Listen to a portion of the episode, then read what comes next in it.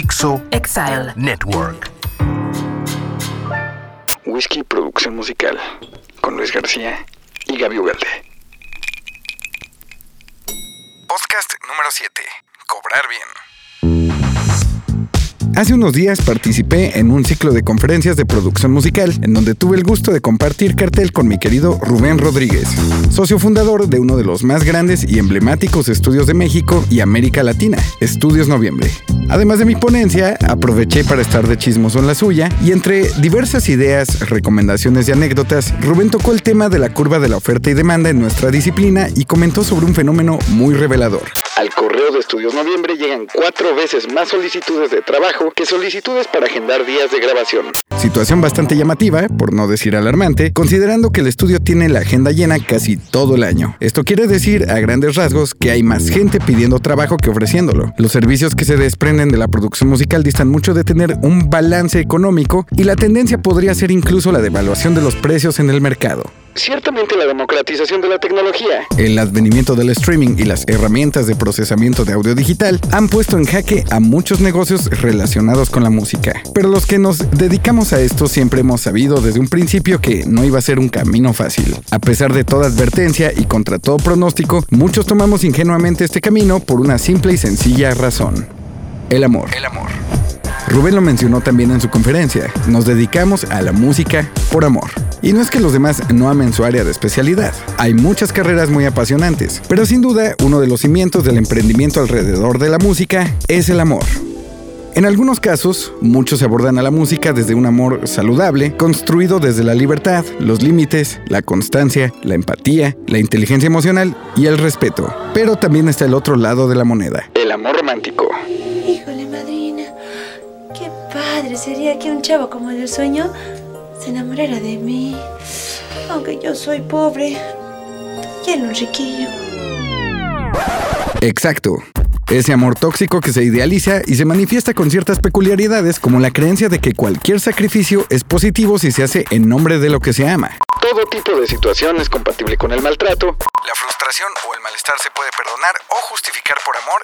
Y por supuesto, el conflicto principalmente dentro de nosotros es normalizado, además de ser la clave para que este caldo de emociones mal administradas se cocine sin ningún obstáculo. Así es como muchos desarrollamos nuestra relación con la producción. La neurobióloga Frances Cohen plantea que cuando estamos enamorados, el cerebro crea una tendencia a desactivar los mecanismos de alerta asociados a la valoración negativa. El enamoramiento activa neurotransmisores y hormonas del sistema límbico que aumentan la sensación de bienestar y provocan una sensación de euforia y placer. Y en ese sentido podríamos decir que el amor romántico nos ciega e inhibe la capacidad que tenemos de evaluar objetivamente los atributos que contiene aquello de lo que estamos enamorados. En pocas palabras, el enamoramiento nos apendeja.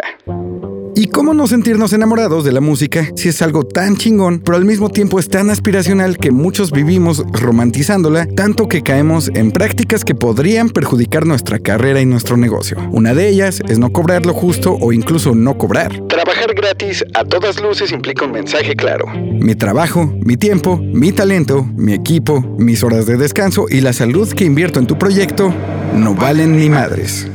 Y a pesar de que nuestro amiguito economista MC Dinero nos lo dice constantemente en este podcast, el tema de los costos y las nociones sobre lo que se debe cobrar sigue siendo bastante sensible y lleno de áreas grises. Tal vez por eso, entre ciertos sectores de la producción existen discusiones bizantinas muy pasionales alrededor de lo que se debe cobrar. Algunos colegas, por ejemplo, creen que aquellos productores o estudios que cobran barato dañan a la industria porque el trabajo se devalúa. Otros creen que esto no afecta en absoluto, porque la diferencia de tabuladores es directamente proporcional al tipo de clientes y el nicho de mercado de un producto o servicio determinado. Otros dicen que los que cobran más seguramente es porque son privilegiados o nacieron en una cuna de oro y con una consola bajo el brazo. Pero siendo que este es un país de muchas realidades, yo me pregunto, ¿Cuál es la medida de privilegio que le puede permitir a alguien determinar el valor de su tiempo y su trabajo?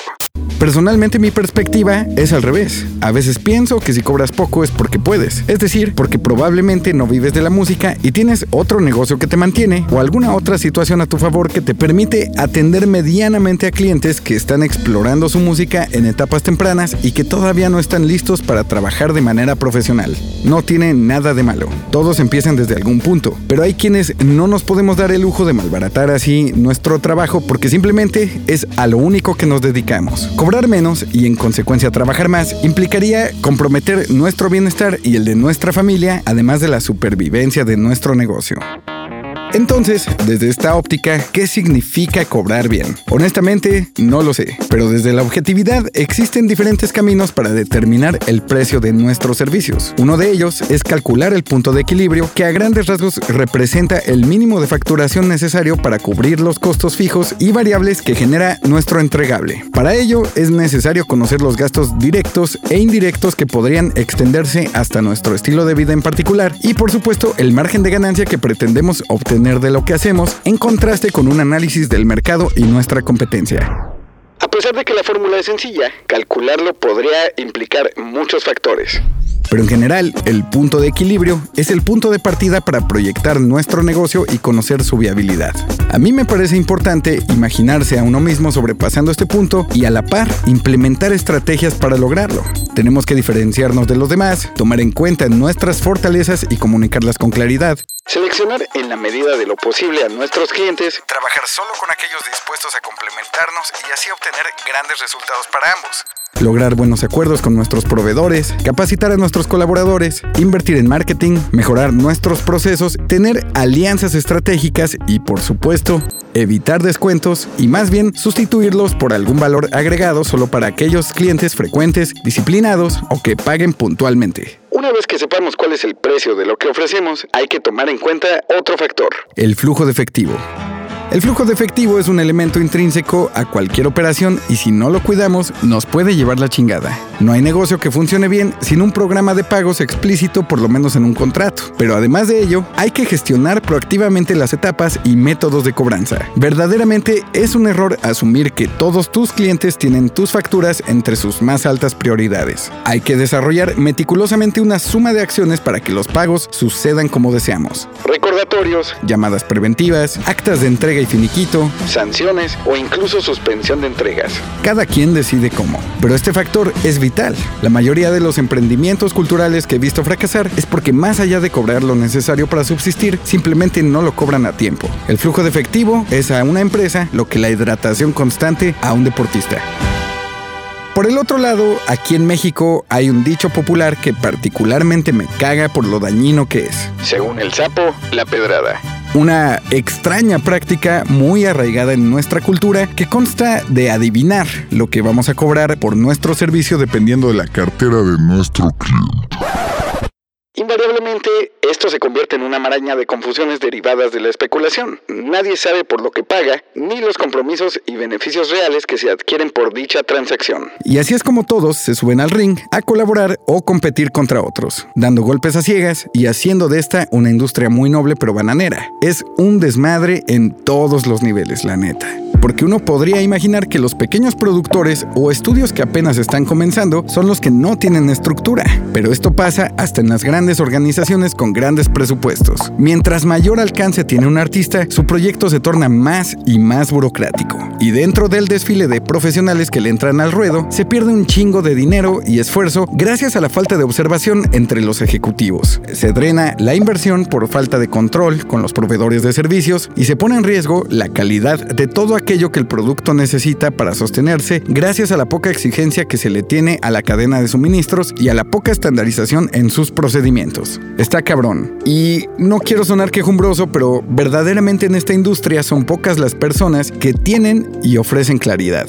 Esa es la palabra precisa de lo que hace falta. Claridad. Puedo estar equivocado, pero a lo largo de algunos años produciendo me he dado cuenta de que el éxito de un proyecto depende de ser consistente y transparente en la gestión del mismo, porque el servicio al cliente y sonar bien ni siquiera es una ventaja competitiva, es a huevo. Y tengo la sospecha de que para llegar más allá hay que decir ya basta a los abusivos, a los que se tardan en pagar, a los que regatean y a los hijos de la chingada que no son capaces de tratar a sus proveedores y sus colegas con dignidad. Pero también podríamos mirarnos al espejo y reconocer que nos hace falta mucho camino y podemos hacerlo mucho mejor. Hay que voltear a ver a otras industrias y otras disciplinas con andamiajes más estructurados, porque solo nosotros somos los responsables de profesionalizar nuestro entorno, cuantificar nuestros resultados, ventilar nuestros objetivos y recordar que para sobrevivir en esta difícil industria hay que tratarnos con amor y agradecer la oportunidad de estar aquí. Esa es nuestra deuda con nosotros mismos. Y más nos vale cobrarla bien.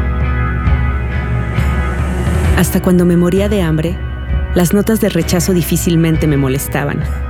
Solo creía que los editores eran verdaderamente estúpidos. Y solo fui y escribí más y más. Hasta consideraba los rechazos como acción. Lo peor era el buzón vacío. Si una debilidad o un sueño tuve, fue solo querer ver a uno de aquellos editores que me rechazaron. Ver la cara de él o de ella la forma en que vestían, la forma en que cruzaban una habitación, el sonido de su voz, la mirada de sus ojos. Solo una mirada de ellos. ¿Ves? Cuando miras esto, un pedazo de papel impreso diciéndote que no eres muy bueno. Entonces hay una tendencia a pensar que los editores son más parecidos a dioses que lo que son. El infierno es una puerta cerrada, cuando te estás muriendo de hambre por tu maldito arte pero algunas veces sientes al menos que echas una mirada a través del ojo de la cerradura. Joven o viejo, bueno o malo, no creo que nada muera tan lenta y duramente como un escritor. Acabas de escuchar El infierno es una puerta cerrada de Charles Bukowski en la voz de Gaby Ugalde. Hasta la próxima. Hey boy, hey boy,